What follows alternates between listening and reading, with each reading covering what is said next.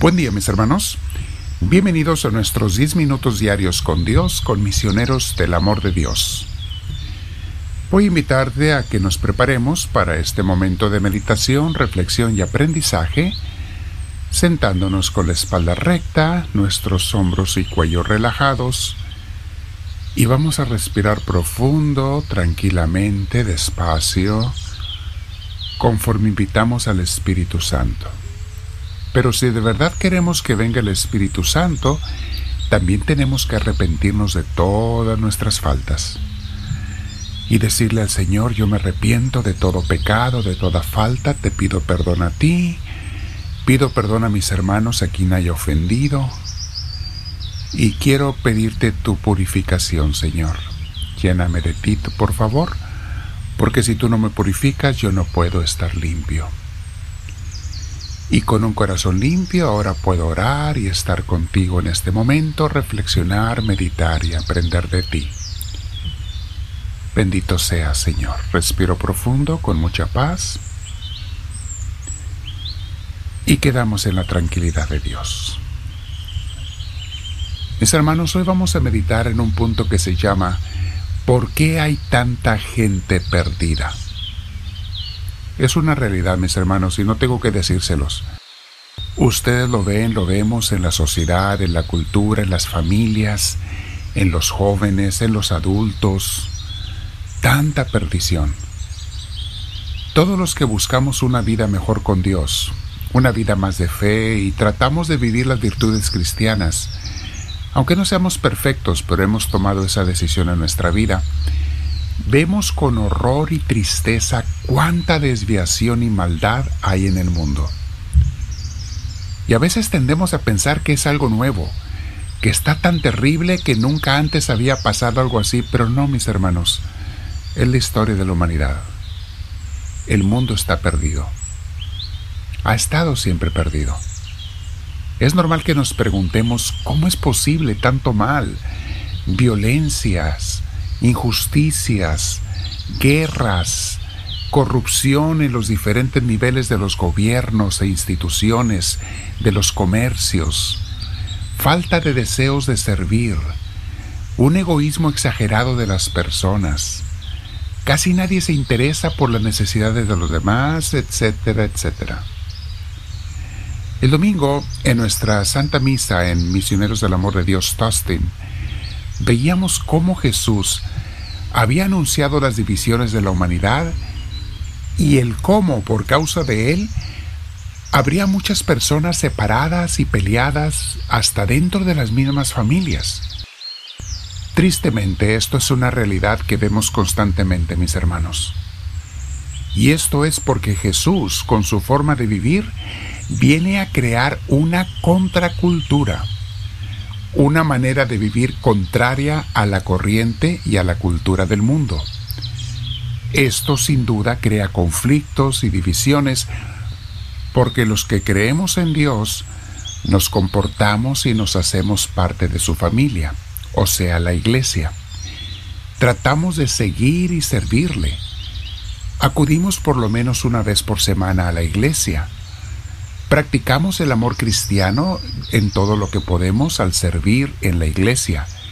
Y oramos, y, y es por todo esto, mis hermanos, que somos vistos como bichos raros. Hacemos cosas que ellos no entienden y critican porque no entienden. Pero ya la palabra de Dios nos habla de ello desde hace dos mil años, mis hermanos, de cómo el mundo se ha perdido y vive contrario a los designios de Dios. Vean lo que nos dice la carta a los Romanos capítulo 12 versículo 2 y 3, dice así, no vivan ustedes según los criterios del mundo presente. Ya no vivan así.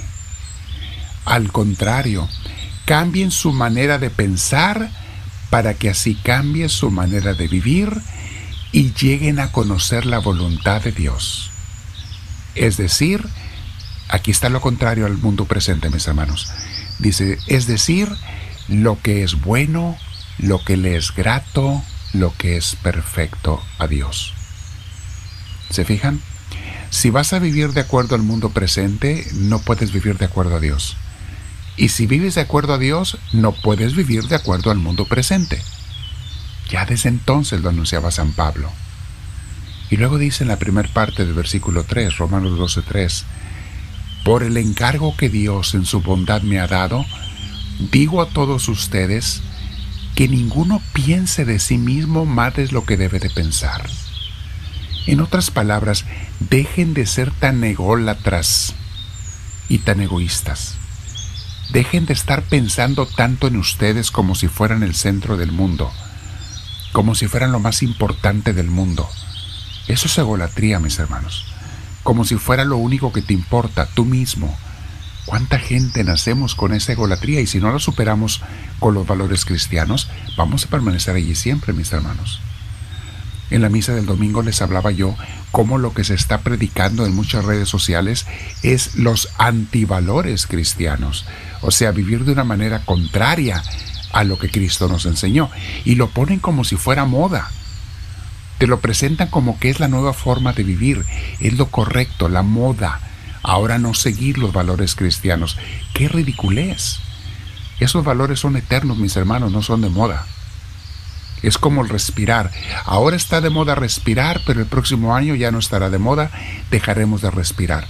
¿Qué clase de tontería es esa? El respirar es parte esencial de la vida que no se puede cambiar. Los valores cristianos es parte esencial de la vida espiritual, de la vida de Dios, que nadie puede cambiar. En este pasaje bíblico que acabamos de leer, Dios nos habla del egoísmo y la egolatría que dominan los corazones de las personas mundanas.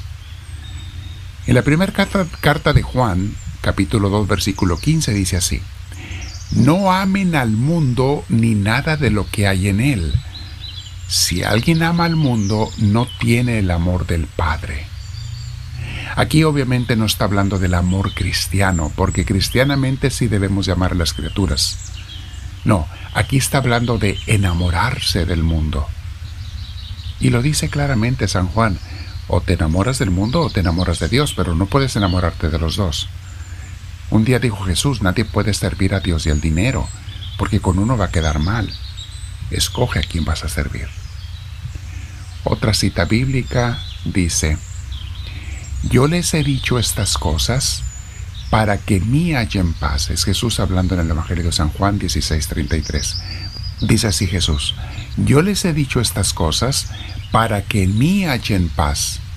En este mundo afrontarán aflicciones, pero anímense, yo he vencido al mundo.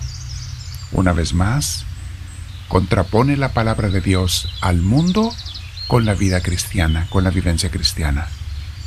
El mundo no entiende a Dios, rechaza a Dios y a los suyos. Santiago, el apóstol en el capítulo 4 de su carta, versículo 4, dice así, Oh gente adúltera, ¿qué no saben ustedes que la amistad con el mundo es ser enemistad con Dios? ¿Es enemistad con Dios? O sea, es ser enemigos de Dios. Si alguien quiere ser amigo del mundo, se vuelve enemigo de Dios. Aquí claramente Santiago lo pone como contrario. Entonces, mis hermanos, el que el mundo ande perdido no es algo nuevo. El que el mundo ande haciendo las cosas contrarias a lo que Dios quiere y manda no es nada nuevo. Ni siquiera debiéramos de sorprendernos, aunque no deja de admirarnos mucho esa situación del mundo tan corrupta. Pero lo tenemos claro ya desde hace dos mil años en la palabra de Dios y en los últimos dos años en las enseñanzas de los santos. No te acoples, no te acomodes al mundo. No vivas según el mundo. Nos lo han dicho de muchas maneras. Mi hermana, mi hermano, vamos a meditar en este día, en esta enseñanza. ¿Por qué hay tanta gente perdida? Pues porque el mundo está perdido y nos toca a nosotros salvar almas y en el trayecto de salvar la nuestra, predicar y salvar. Compartan estas enseñanzas con mucha gente, mis hermanos. suscríbanse. Ya las tenemos también en inglés. Uno de los playlists de las listas es en inglés. Compártanlo con sus hijos y personas que prefieren inglés. Y dile al Señor, háblame Señor, que tu siervo te escucha.